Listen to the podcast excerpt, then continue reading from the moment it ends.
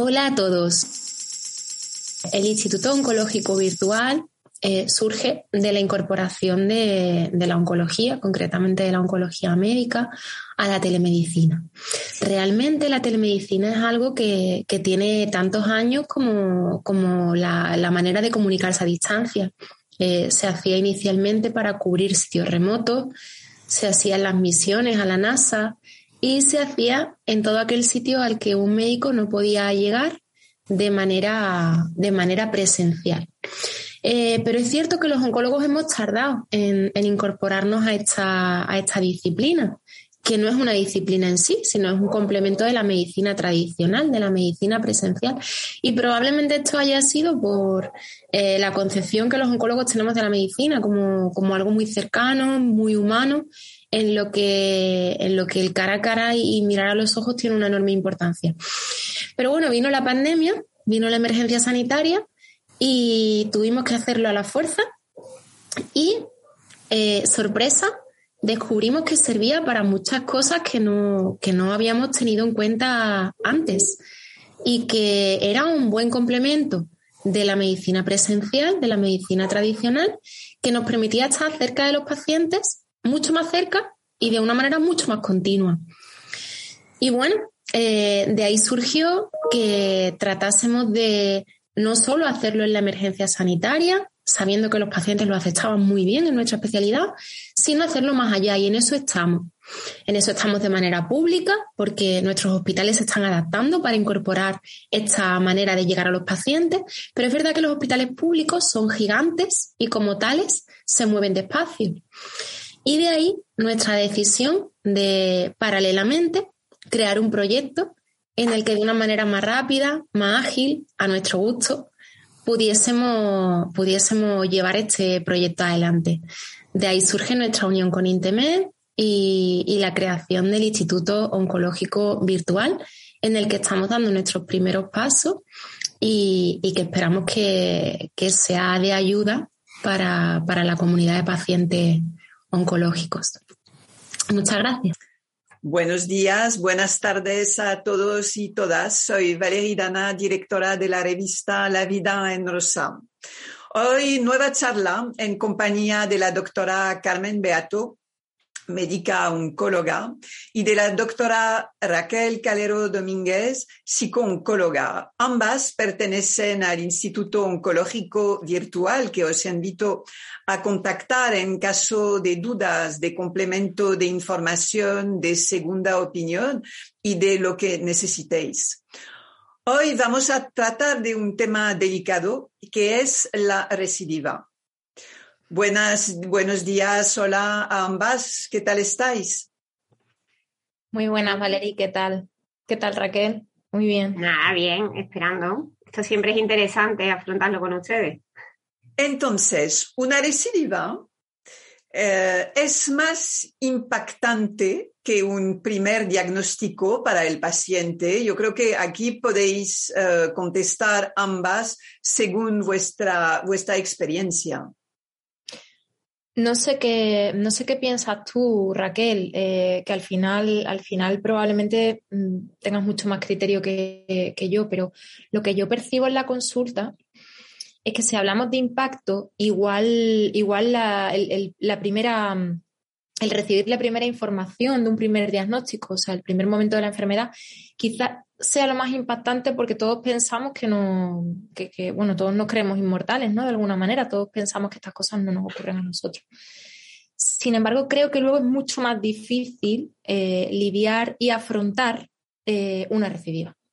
Esa es mi, impresión, que el, impacto es mayor al principio, el primero es el mayor, pero sin embargo uno saca el espíritu de lucha, tira, eh, lo da todo en ese momento y, y digamos que cuando viene la recidiva eso es como, ya yo esto que movilicé la primera vez, ya yo no lo tengo. No sé, esa es mi impresión. Bueno, pues un poco en el hilo de lo que dice Carmen, es verdad que el primer diagnóstico nunca se olvida, el impacto inicial, la persona recuerda el día, el momento, cómo iba vestida y después también, curiosamente, sufre como una pequeña anamnesis, no recuerda más nada, sino el diagnóstico que se quedó ahí. Eh, no sé, creo que es la conclusión de lo que a mí me transmiten los pacientes Pero evidentemente, eh, fijaos, si ya es difícil asumir un diagnóstico, mucho más difícil es asumir que esto sea crónico o que haya una posibilidad em, de recidiva. El paciente no cuenta, no lo contempla, ¿no? La primera parte es afrontar y tirar hacia adelante que es ahí donde digo que mucha gente no para, hace un análisis existencial, ni necesita apoyo psicológico, porque puede. Claro, y cuando de pronto una recidiva aparece, eh, quien no se ha parado antes hace un poquito de trabajo personal o quien no ha parado a valorar, se le viene muy encima todo. Porque ahí es cuando hay mucho miedo, hay mucha confusión, hay mucha desinformación. La gente directamente hace un catastrofismo de eso, ¿no? Y, hay mucha tristeza, hay quizás más tristeza en cuando hay una recidiva porque hay como una, una impotencia, una decepción quizás. Yo diría más miedo, hay más miedo. Miedo. Más miedo, porque la tristeza está claro que acontece siempre, ¿no? Pero hay miedo mucho miedo a qué me espera, a mm, qué toca ahora, ¿no? O en qué va a consistir mi vida, porque esto es lo que te dicen las pacientes que mayormente ahí es cuando piden también ayuda psicológica, en ese momento es cuando más lo solicitan. Ya no hace falta que el oncólogo la ofrezca o que alguien que ellos buscan la forma. Es mi impresión, es más, yo diría la consulta, el perfil del paciente es más ahí, ¿no? Cuando pide ayuda, cuando viene por su propia cuenta porque hay un miedo atroz a lo que le espera, a la incertidumbre ya de lo que le espera de por vida, de tratamiento, de cuidado, entonces esto va a ser para siempre así.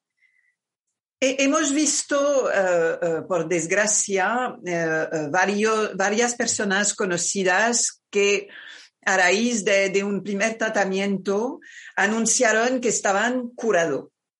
Esta palabra a mí, lo de la curación, es algo que me, es una palabra que me, que me da mm, como un poco de miedo porque a menudo estas personas conocidas eh, volvieron a caer.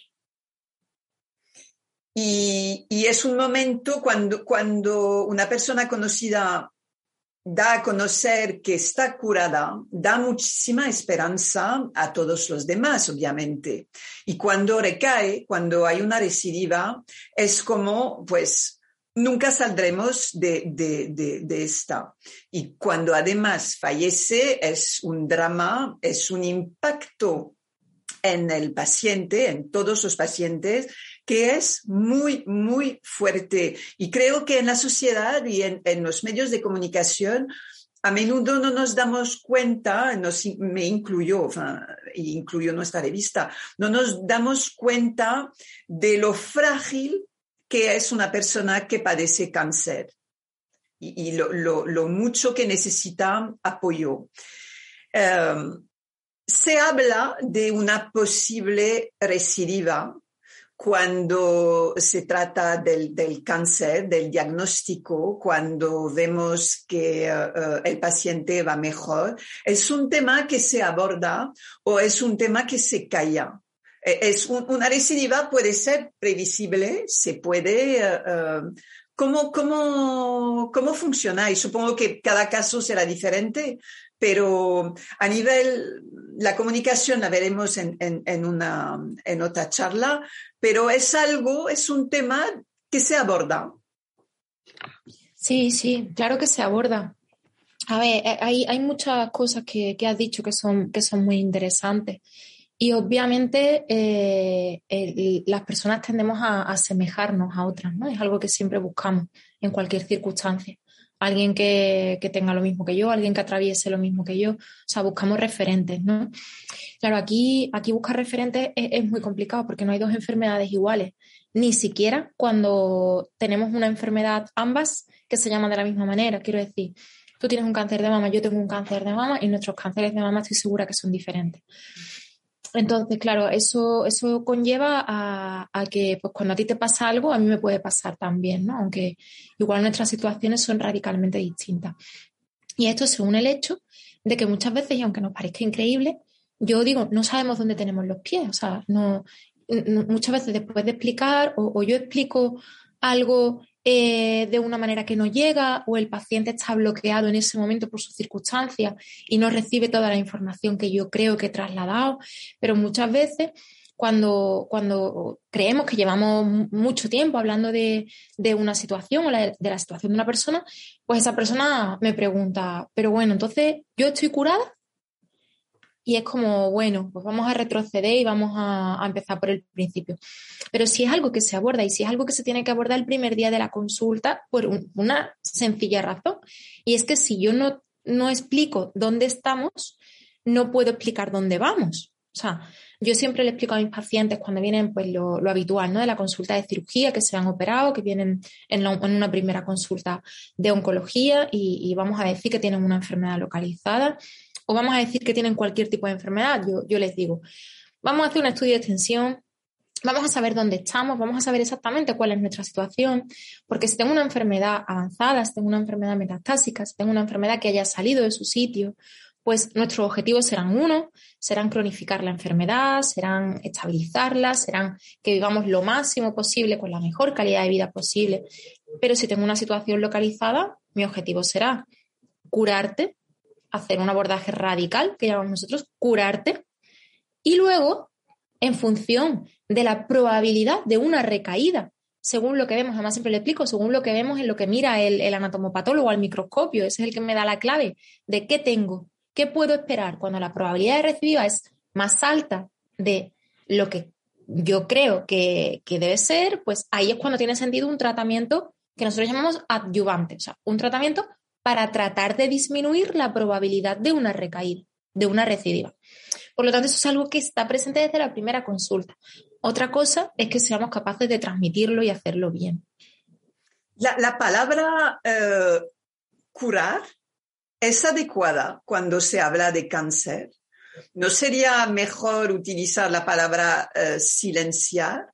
Hay eh, médicos oncólogos que, que, rechazan esta palabra de curar justamente porque eh, eh, se, puede, se puede recaer y que el shock, emocional es, es potente. ¿Cómo lo ves tú como, como, como médico oncólogo? Pues que los oncólogos curamos y los pacientes con cáncer se curan. Y es distinto que podamos tener una probabilidad de recaer. Una cosa es cuando yo tengo una enfermedad que ha salido de su sitio inicial, o sea, yo tengo un cáncer de mama con metástasis hepáticas, pues yo sé que yo ahí no puedo curar y así se lo transmito a la paciente, no te puedo curar, pero te puedo estabilizar, te puedo cronificar, puedo hacer que pases muchos periodos sin tratamiento, sin acordarte siquiera de esto. Y esto es lo que te puedo dar. Pero cuando yo tengo una paciente eh, con una enfermedad localizada, con un abordaje que puede ser perfectamente curativo, perfectamente radical, pues obviamente esa paciente, una vez que finaliza sus tratamientos, está curada. Está curada porque no tiene enfermedad. Eso significa que yo no puedo tener un 5, un 10, un 12, un 15% de recaída. No, claro que lo tengo. Y también hay que decirlo. Esto puede ocurrir, pero puede también no ocurrir. Yo siempre digo, no podemos estar esperando algo que a lo mejor nunca ocurre, porque ¿y si nunca ocurre? ¿Quién me devuelve a mí todo ese tiempo esperando? Toda esa vida no aprovechada. La recaída puede ocurrir, pero lo más probable en muchísimos casos es que no ocurra.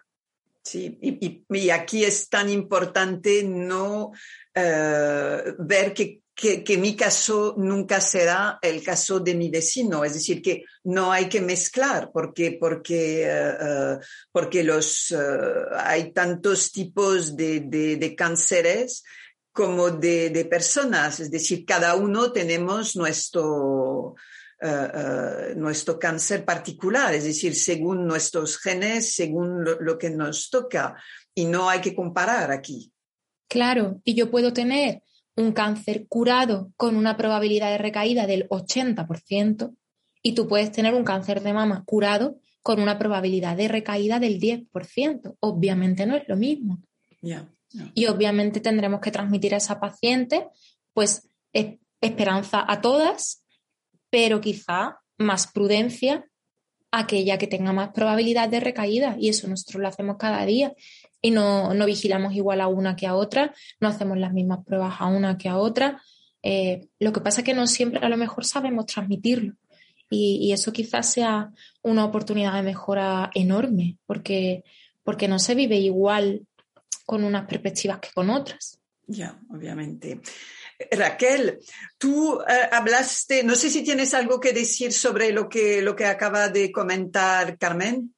Sí, yo creo que con respecto y enlazándolo con tu pregunta inicial, ¿no? Con el personaje público, pues que entra por nuestras casas, porque al final entran en nuestras casas, pues yo creo que también esto es un llamamiento a ellos, ¿no? Que sean responsables de lo que comunican porque es verdad que impactan en el medio y tenemos nombres conocidos que yo no voy a entrar y seguro que está en el inconsciente colectivo de todos, ¿no? Pues las pérdidas que hemos tenido recién este fin de semana, eh, de gente pues querida, conocida, ¿no? Eh, y bueno, y de gente que ahora está socialmente en tratamiento y, de, recidiva, ¿no? Eh, tenemos famosos ahora de recidiva que entran por la cajita que todos tenemos en casa, en el salón. Entonces, bueno, eh, un llamamiento a la responsabilidad de cada uno, de que sea consciente del impacto, de, oye, del poder de convocatoria que tienen y de que está claro que impacta, que llegan. Que igual que nos conmueve cuando algún personaje público pues es diagnosticado de una enfermedad, porque nos conmueve, nos alegramos cuando pensamos que hay una recuperación y si encima tenemos nosotros la misma enfermedad que ellos, que vamos de la mano. Ya, es que ellos cuando lo cuentan, es que antes de ser famosos son seres humanos, con lo cual ellos es como cuando, cuando ven que están mejor, e, e, es un peso eh, menos encima y, tienen ganas de comunicarlo. Ahora, efectivamente, cuando hay una recaída, pues están... Eh, eh, es que lo, viven como cualquier otra persona. Es decir, que lo del famoso es simplemente, como lo, decías muy bien, porque entra por, la, la, televisión o por donde sea. Tú hablaste de, miedo a nivel eh, del efecto que puede, eh, eh, que puede impactarnos cuando, cuando sabemos que, hay una recaída.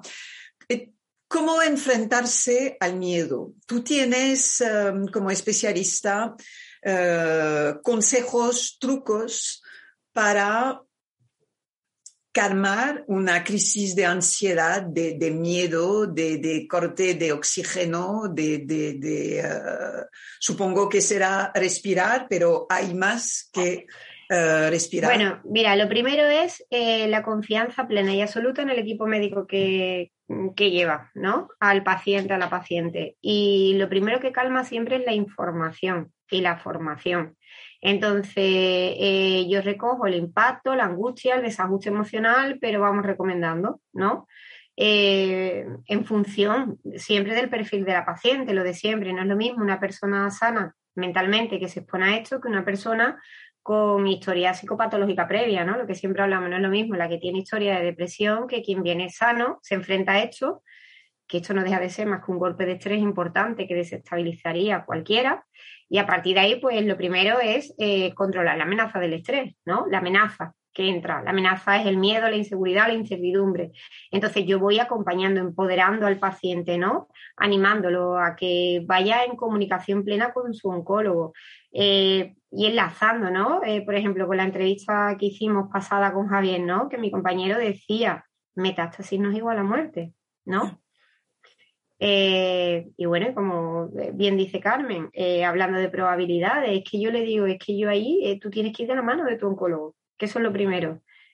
Que ahora Carmen nos dirá también, ¿no? Seguro que no, Carmen ahora yo le paso el testigo, pero que cuando tú vas a tu oncólogo y tu oncólogo te informa, hay recaídas que son anécdotas en el camino.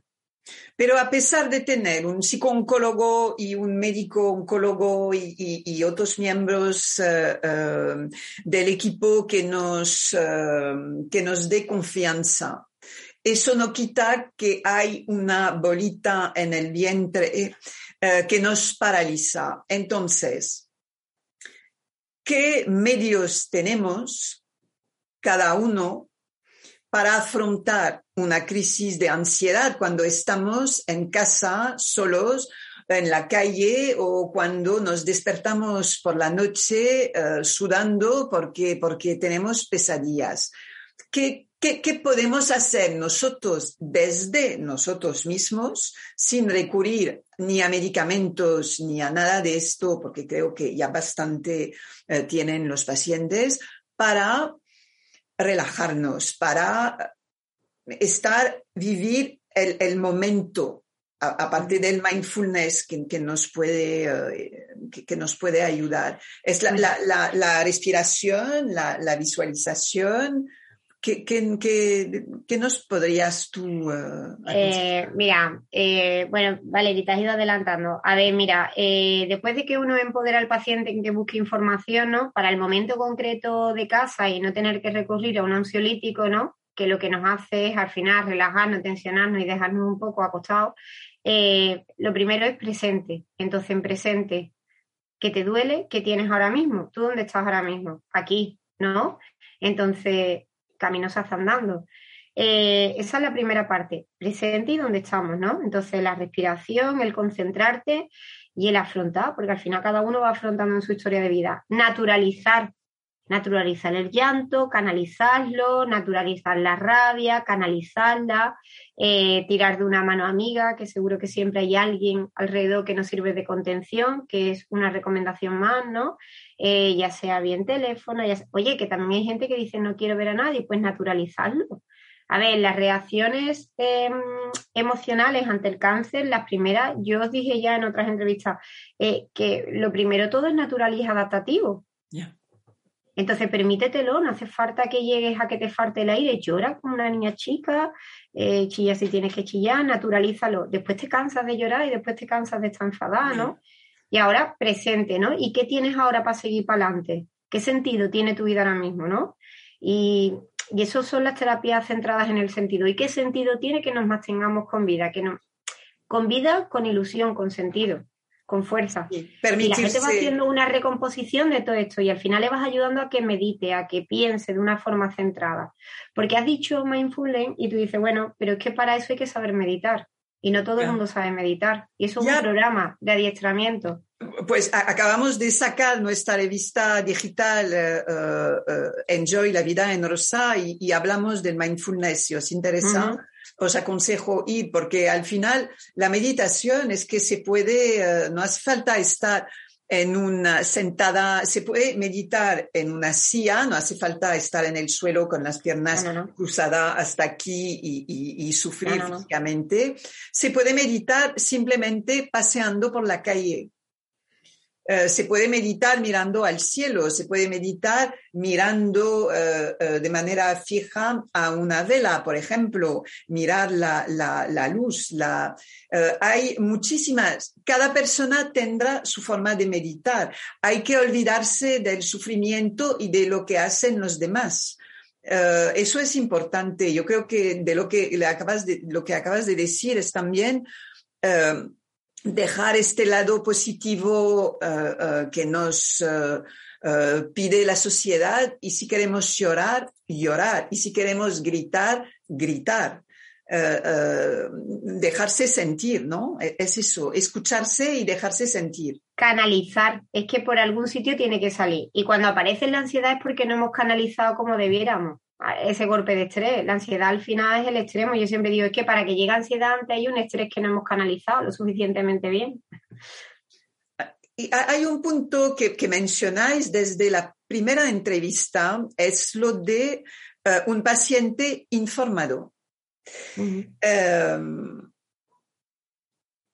se suele informar a raíz del diagnóstico directamente entrando en su móvil o en su, eh, eh, en su ordenador buscando en Google. Eso no está muy aconsejado porque eh, nos cuentan lo mejor como lo peor en Google, en Internet, en, cualquier medio. donde hay que buscar una información rigurosa que sabemos que nos va a ayudar, sabiendo también que cada caso es diferente. Por supuesto, podéis ir eh, en la web de, La Vida en Rosa, en la web eh, para contactar con ellos del Instituto Oncológico Virtual, pero eh, Carmen, como, como médico oncólogo, con médica oncóloga, donde nos aconsejas buscar. Supongo que en la web de la Sociedad Española de Oncología Médica, la SEO.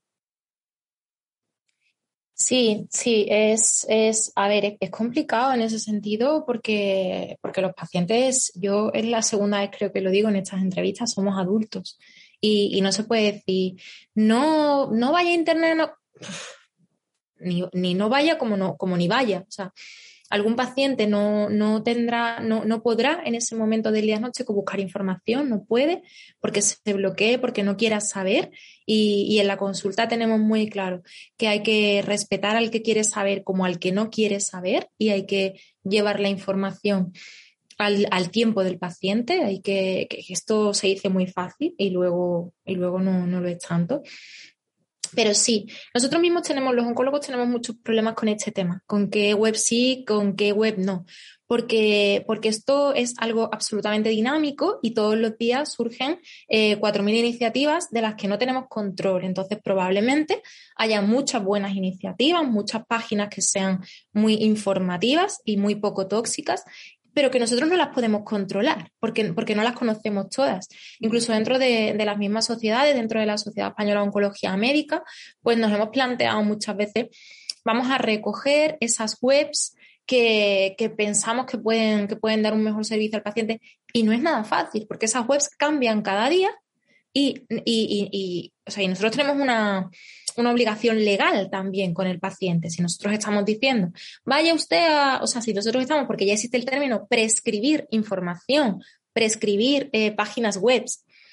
Si yo prescribo una página web que de repente, pues ese día mete una información que es errónea, pues yo estoy prescribiendo que mi paciente lea algo erróneo. En ese sentido, por eso a nosotros esto es un poco explicar por qué a nosotros nos cuesta tanto decir aquí sí, aquí no, porque realmente tenemos esa obligación legal de que lo que yo recomiende sea, sea algo que yo misma diría por mi boca, ¿no? Y eso no lo podemos controlar bien.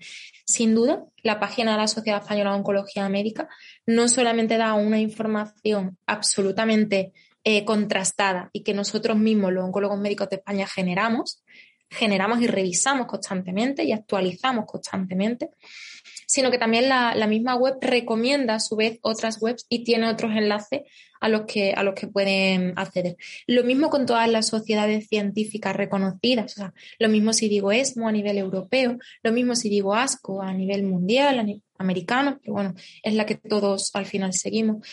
Cualquiera de esas guías que, que están, digamos, avaladas por profesionales son totalmente rigurosas no siempre entendibles a lo mejor al nivel y a lo mejor ahí tenemos otros puntos de mejora, tenemos muchos puntos de mejora, pero sí, sí rigurosa.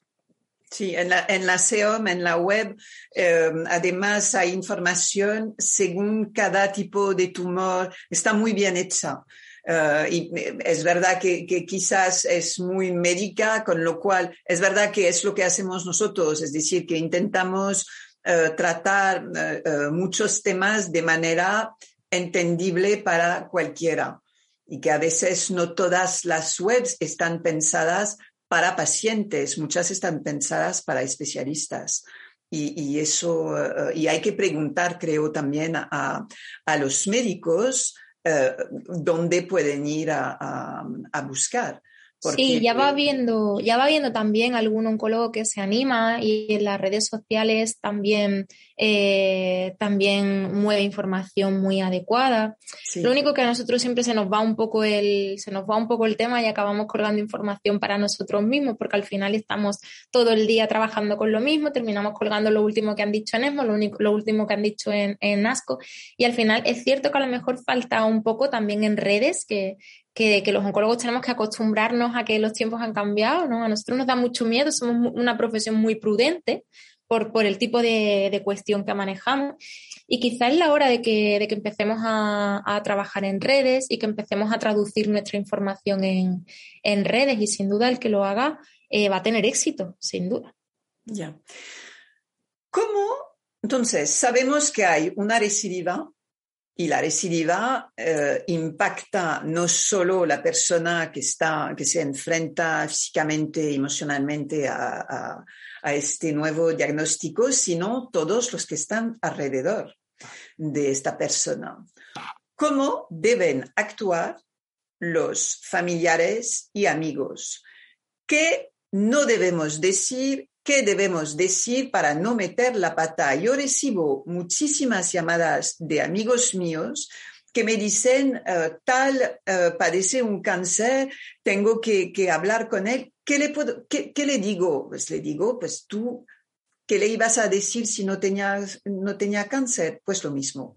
Entonces, ¿tenéis vosotras desde vuestra experiencia consejos que darnos sobre este tema? ¿No? A ver, eh, pues mira, eh, yo muchas veces digo, como las palabras son fuente de malos entendidos, ¿no? Acompañar. Entonces, el acompañamiento no requiere de palabras, solo de escucha. Es que es el paciente el que marca. Entonces, lo que no debemos decir, que se puede decir alto y claro, el no obligar al paciente a asumir un rol, venga, tú eres fuerte, el no, eh, eso sobre todo, ¿no? El por favor no hacer de hecho un conflicto bélico y no utilizar nada que tenga que ver con lo bélico, que estamos ya los profesionales pues un poco agotados y todavía siguen apareciendo la palabra guerra, héroe, eh, que no somos héroes, que no soy soldado, que esto no es una guerra, que, no, como te dicen los pacientes, que yo lo que quiero es vivir, que yo no me quiero enfrentar a nadie, que yo no, que yo no quiero encima que, esto se viva como un conflicto, ¿no? Entonces, bueno, eh, yo creo que con esas reseñas que son básicas ya estaba. A ver, y después el paciente el que marca lo que necesita. Al principio, si los cuidadores nos están escuchando, si alguien vive ahora una situación de acompañar en una segunda eh, vuelta, otra vez una enfermedad, eh, respetar y acompañar lo que el paciente vaya marcando, no presuponer, eh, indagar qué necesita el paciente, porque el paciente lo mismo necesita apoyo físico, acompañamiento o lo mismo ahora necesita un poco de espacio. Entonces, que no patologicen lo que necesite, que lo naturalicen, que no presupongan, que indaguen. Esa es mi recomendación. A nivel médico, eh, Carmen, ¿qué es una recidiva? Significa que el mismo eh, tumor vuelve a, estar, activo o eh, hay un nuevo tumor o puede ser ambos. Recidiva significa metástasis porque yo supongo que ahí eh, eh, se mezclan muchas cosas en la mente de las personas cuando escuchan recidiva. Sí, a ver. Eh, se trata de, lo siguiente. Yo en un primer diagnóstico puedo tener una enfermedad localizada cuando está en un sitio físico. O sea, yo tengo un cáncer de mama y tengo una lesión en la mama. ¿vale? Eh, si yo tengo una recaída, yo me curo, yo me, opero, me doy mi tratamiento complementario para prevenir una recaída, pero puede ser ese tratamiento que llamamos complementario, en realidad, en realidad lo que es para nosotros es un tratamiento erradicador de la micrometástasis, o sea, es erradicador de esa célula que yo no estoy viendo y que ha quedado ahí que podría no haber quedado, que en muchos casos no queda, y eso es la curación absoluta, y es cuando no ocurre una recaída. O puede quedar y que yo la mate con mi quimio preventiva, como le llamamos, y en ese caso tampoco ocurra nunca una recaída. Pero hay veces que a pesar de esa quimioterapia, queda esa célula ahí, que puede quedar muchos años sin dar ningún tipo de problema, pero durante esos años puede ir armándose, adquiriendo capacidades y en un tiempo eh, generar una nueva lesión. Esa nueva lesión es la recaída. Recaída y recidiva es lo mismo. Y puede ser una recaída local en el mismo sitio o lo que es mucho más frecuente, una recaída a distancia. Y eso es la metástasis. La metástasis es esa célula que es capaz de viajar, de adquirir capacidades para romper el sitio donde está y viajar y asentarse en el sitio que le resulte más cómodo. Eso es la metástasis. Entonces, la recaída es eso. Si yo tengo, si yo tuve un cáncer de mama y ahora tengo un cáncer de colon, lo que tengo es un segundo cáncer. Es otra enfermedad distinta. Los oncólogos lo llamamos segundo primario. Y eso no es una recaída, eso es otra enfermedad diferente. Em, ¿Se puede prever? ¿Se puede prevenir? E, es decir, que se puede eh, pensar que un cierto, un tipo de pacientes van a tener em, tienen el riesgo y quizás más riesgos que otros de padecer una recidiva eh, en otro sitio del cuerpo, por ejemplo? Por supuesto que sí. Ese es el trabajo, esa es la mitad del trabajo del oncólogo. Eh, nosotros podemos predecir segundos primarios, por explicarlo más fácil, o sea, podemos predecir segundos primarios, sobre todo en los casos de pacientes en los que sospechamos un síndrome hereditario. Muchas veces son pacientes con síndromes hereditarios los que van a tener una enfermedad, otra diferente, a veces otra diferente. Esto, es, esto puede ocurrir. Y después nosotros también predecimos quién tiene un mayor riesgo de recaída. ¿Cómo hacemos esto? Pues cuando el cirujano opera a un paciente, lo que le quita lo manda al patólogo, al anatomopatólogo. Ese es el que lo hace trocitos y lo mira al microscopio. Y a mí me dice una serie de cosas. Me dice el tamaño, la profundidad en el órgano que afecta, me dice el número de ganglios que ha quitado de la zona y que estaban afectados de cáncer o no. Me dice si los bordes estaban afectos o no. Me dice si sobreexpresaban algunas moléculas o no. Y con todo eso, con todo eso, y a veces, como hablábamos en una de las entrevistas, con el diagnóstico molecular, que era aquello que decíamos de ver al tumor en ropa interior, de, que el tumor nos cuente exactamente eh, qué capacidades tiene, pues con ese abordaje histopatológico del anatomopatólogo al microscopio o con el abordaje molecular, yo sé que mi paciente tiene un 30, un 40, un 80 o un 10. Y en eso, por ciento de posibilidades de recaída. Y en eso me baso para dar o no un tratamiento complementario. Si un paciente tiene una probabilidad de recaída menor al 10%, pues probablemente mi quimioterapia le dé más daño que beneficio. Pero si un paciente tiene una probabilidad de recaída del 20, del 30, del 40 y yo con mi quimioterapia preventiva, erradicadora de micrometástasis, puedo restarle un 10% de riesgo, pues yo siempre explico lo mismo, son quitarle 10 bolas a ese bombo en el que va rulando la, la posibilidad de recaída, ¿no? Y 10 bolas nos pueden parecer pocas. Somos conscientes de que nuestros tratamientos son modestos. Eh, pero si a mí me ofrecen quitar 10 bolas a mi bombo de recaída, yo las quito. Cuando una recaída está en un, eh, localizada y en el mismo pecho, por ejemplo, que, en, la primera, en el primer diagnóstico, los tratamientos que se van a dar son mucho más fuertes es decir, que los tratamientos para una recaída van a ser más violentos eh, eh, físicamente, es decir, que los efectos van a ser más fuertes. Me apasiona esa pregunta, Valerie, porque los pacientes temen eso y no es cierto. en muchas ocasiones los tratamientos son incluso los mismos, porque nosotros no damos los tratamientos en función de, la gravedad de lo que ocurre, sino de la sensibilidad de mi célula. Entonces, muchísimas veces los tratamientos son los mismos, pero es que muchísimas veces los tratamientos son menos duros, porque en función de cuál sea la, situación vital de mi paciente, yo no voy a darlo todo, o sea, no voy a apostarlo todo a ese tratamiento, sino que voy a intentar eh, organizar mis tratamientos de manera que sean lo menos, de que tengan el menor impacto en la calidad de vida.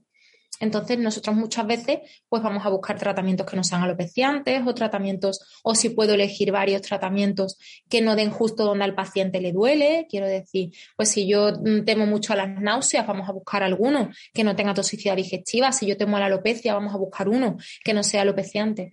O sea, es más bien al contrario. Intentamos adaptarlos más en la enfermedad eh, en recaída que en la enfermedad primera.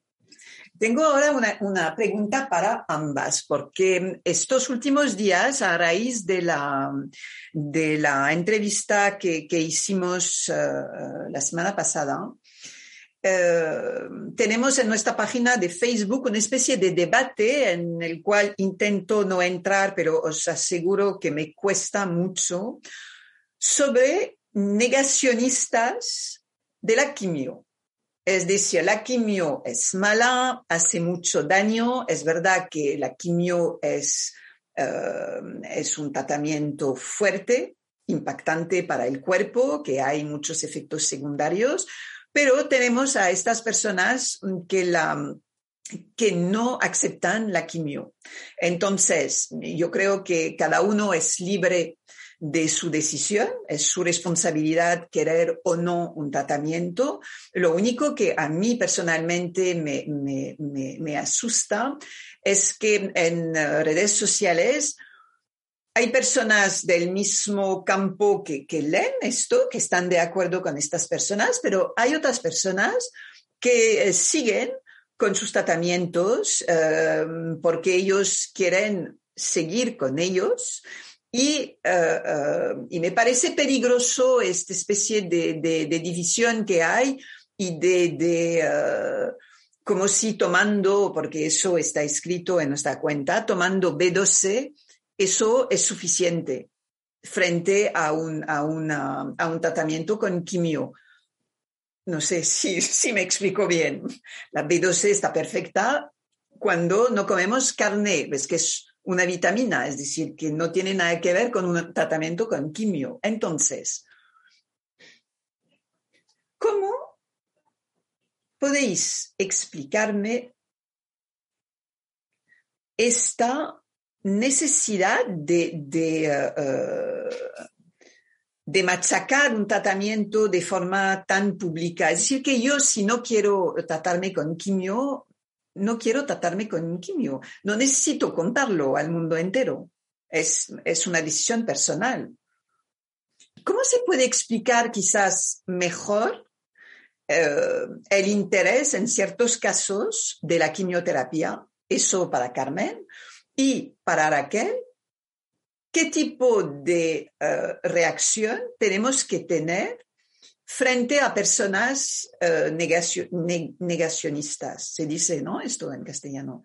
Eh, Carmen, ¿cómo, cómo, no sé lo que, lo que te encuentras tú en tu, en tu consulta, si tienes a personas que no quieren, porque les da miedo, porque no quieren eh, sufrir lo que quizás han visto en, otras personas.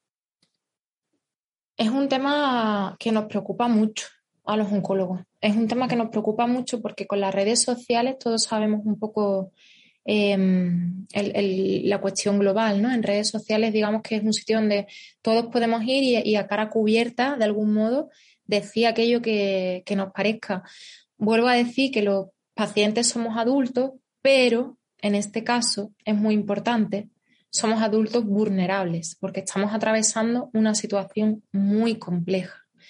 Y estamos en el momento de la vida en el que más fácil es agarrarse a un clavo ardiendo o mm, simplemente pensar que no tengo nada que perder o eh, entonces bueno igual que digo somos adultos también digo somos adultos muy vulnerables y, ahí necesitaríamos que de alguna manera de alguna manera eh, hubiese algún tipo de orden, alguien pusiera un poco de, orden para que no pasaran cosas como, como, las que pasan. Que por otro lado, afortunadamente, no son tan frecuentes en la consulta, ni mucho menos como en las redes sociales.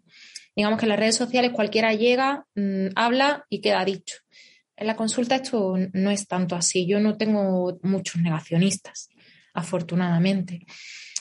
A ver, eh, la, quimioterapia, que es nuestro tratamiento mm, ancestral, el, primero que los oncólogos hemos, hemos, ofrecido, es un tratamiento con mucha toxicidad, es un tratamiento en muchos casos eh, devastador, igual que hay que decir que, cada vez menos y que, que, los tratamientos cada vez se llevan mejor y cada vez están más matizados y no es para nada comparable eh, con, lo que pudiera pasar hace 10, 15 años, aunque muchos tratamientos siguen siendo los mismos que hace 10, 15 años, pero no lo es la manera de soportarlos, o sea, no lo es la manera de dar soporte a este paciente, de dar un tratamiento que, ayude a llevarlo y, nuestros pacientes podemos decir que hacen una vida muy parecida a lo normal.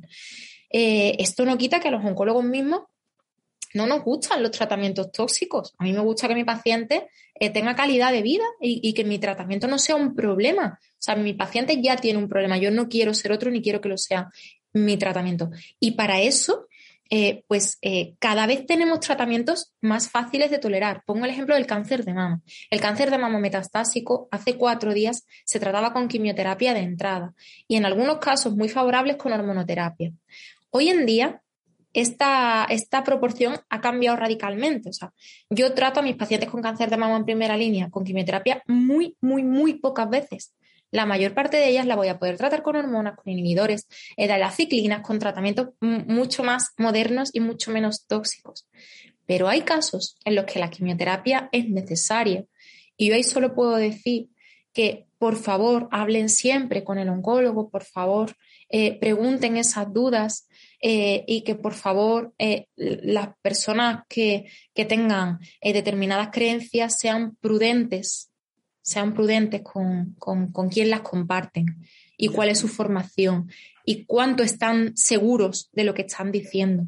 Sí, sí, es que todos son médicos, médicos oncólogos con doctorados y con tal. Es, es, brutal. Es, es uh, Claro, como todos somos seleccionadores de la selección nacional y todo esto, y está bien, eso está bien que nos divirtamos siendo un poco todo, pero tenemos que ser muy responsables, que la gente lo pasa muy mal y que yo no, no puedo decir alegremente, a lo mejor a mí en ese momento no me pasa nada, yo estoy diciendo, pues con B12 esto se controla y si no y esa persona se lo cree y luego aparece en mi consulta en vez de con una enfermedad local, con una enfermedad localmente avanzada y una mama que es un desastre y que sangra y que se ulcera y que yo luego no, no, no puedo hacer enormes cosas porque ese momento pasó y, y, hay que ser muy responsable.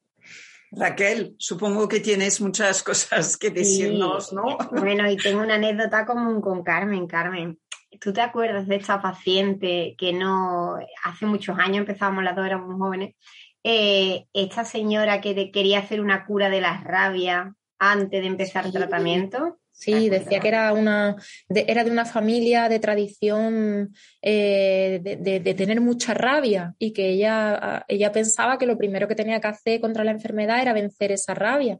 Que pudimos convencerla de que no me parecía mal eso, seguro que estaba bien pero que si eso me quita de recibir un tratamiento objetivamente, pues que vamos regular, que, que tenemos que buscar una manera de ir todos juntos. Claro, eso en un principio puede ser, a ver, que lo de la rabia y demás, eh, porque no lo podía hacer con tratamiento psicológico convencional, sino con una especie de chamán. Entonces, a ver, que esto es lo dedicado, pero bueno, que yo creo que todo se nos viene otra vez al inconsciente colectivo. Eh, un montón de gente que ahora hablamos de antropología, de comportamiento humano, de, psicopatía, ¿no? Que se lucra con estas cosas, entonces la pseudociencia se cuela. A ver, eh, cuando aparece la vulnerabilidad, donde no llega la ciencia, porque todavía no tenemos una respuesta exacta, la gente vuelve a, sus ancestros, a la magia y a la religión. Eh, oye, a las curanderas con todo mi respeto y a leerse las cartas, con todo mi respeto que yo no entro. El problema es que, como dice Carmen, hay momentos vitales que si los saltamos no vamos a poder seguir avanzando o nos vamos a encontrar pues, con un drama mucho mayor, como dejemos pasar meses o años en el tratamiento. Entonces, a ver, Valerie, pues, ¿qué vamos a decir de las redes sociales? Eh, es que esto es una realidad y la pseudociencia está ahí es que está ahí, ¿no? Entonces, pues, yo me encontraba barbaridades o lo de la homeopatía, ¿no? Que con todo mi respeto yo digo, oye, pero si seguro que tu oncólogo no tiene nada en contra, pero que lo coordine el oncólogo. ¿Sabes? Que si tú quieres tomar una pastilla de aquí o de cual, yo siempre digo, el director de orquesta en esto es el oncólogo. Entonces, a partir de ahí, si él es conocedor de todo lo que tú estás tomando y da su beneplácito, ¿por qué no? ¿Por oye, ¿por qué le vamos a quitar a una señora que quiera curarse la rabia aunque le dé la gana? Ay, me parece perfecto, yo no tengo nada que decir. Pero siempre y cuando eso no haga daño a un tratamiento principal. Sí, sí, estoy totalmente de acuerdo que cada uno haga. A mí me parece muy bien lo de las cartas, lo de la homeopatía. No, tengo nada en contra, siempre y cuando efectivamente se comunica al, al, médico y que y, si da más seguridad a la persona que toma todo esto, ¿por qué no? Siempre y cuando no afecta al tratamiento, con lo cual es, es lo que veremos en la próxima charla es la, comunicación.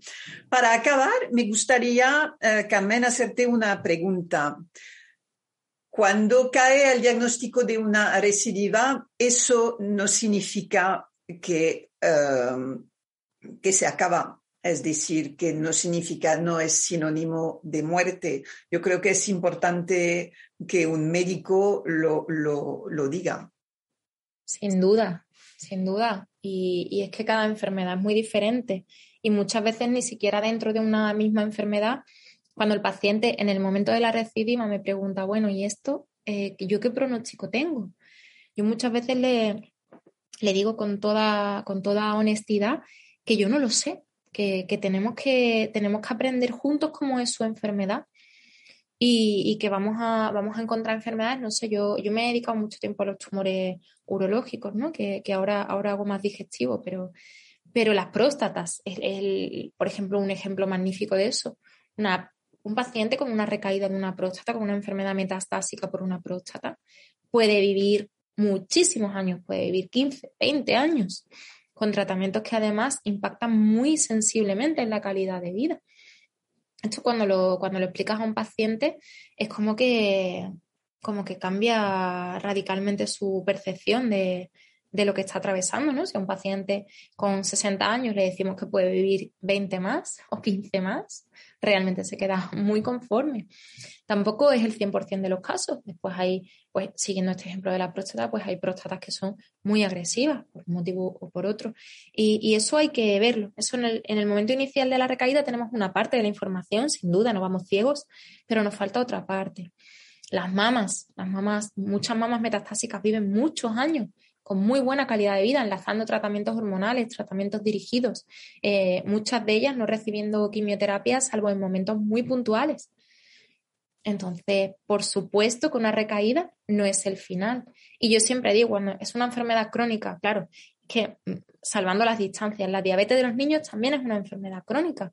Y cuando un niño se tiene que enfrentar, los padres, a saber que toda la vida van a estar enfermos, sí, pero bueno, al final es algo eh, que, si que si conseguimos que tenga un impacto moderado en la calidad de vida, pues viviremos con ello. Esto es igual. Acabo de realizar una entrevista a una mujer a quien se le diagnosticó, era una recaída, un 10% de, de, posibilidad de, de, vivir. Pues siete años después es una abuela con una energía impresionante y, y es espléndida pues eh, es eso, esperanza, ¿no? Y no, no pensar que hay palabras que tienen una connotación que, muy agresiva y que en la realidad no lo son eh, eh, tanto, ¿no? Es lo que tenemos también en nuestra mente. Recidiva o metástasis es muerte y no es así, afortunadamente. Yo, si me permites, Valeria, el otro día me reencontraba, acabo de volver al hospital donde trabajo ahora, después de algún tiempo eh, en algún otro, y, me encontraba con un, paciente que tiene aproximadamente mi edad, es algo más pequeño que yo, y, que yo empecé a tratar cuando creo que tenía 14 o 15. Tiene un cáncer medular de tiroides metastásico, ha encadenado un millón de tratamientos, y yo cada vez que vuelvo al hospital, que alguna vez me he marchado y he vuelto de nuevo, eh, me lo reencuentro y me, y me cuenta su vida, ¿no? Me, me, me, contaba todos los viajes que había hecho en el tiempo que yo no había estado en la consulta. Me contó posteriormente cómo se había casado con la chica que venía con él a la consulta a cada tratamiento. En esta ocasión me ha enseñado una foto de su hijo que tiene aproximadamente la misma edad que, que mi hija. Y, y, bueno, o sea, una vida paralela a la mía, eh, y con su enfermedad metastásica y con su tratamiento y, haciendo una vida rigurosamente normal. Pues no todos los casos son, son muy afortunados, pero, pero ¿por qué no vamos a ser uno de esos casos? Ya, esperanza. Muchísimas gracias a ambas. Nos vemos a ti, dentro de nada. Hasta luego, gracias. Hasta la próxima.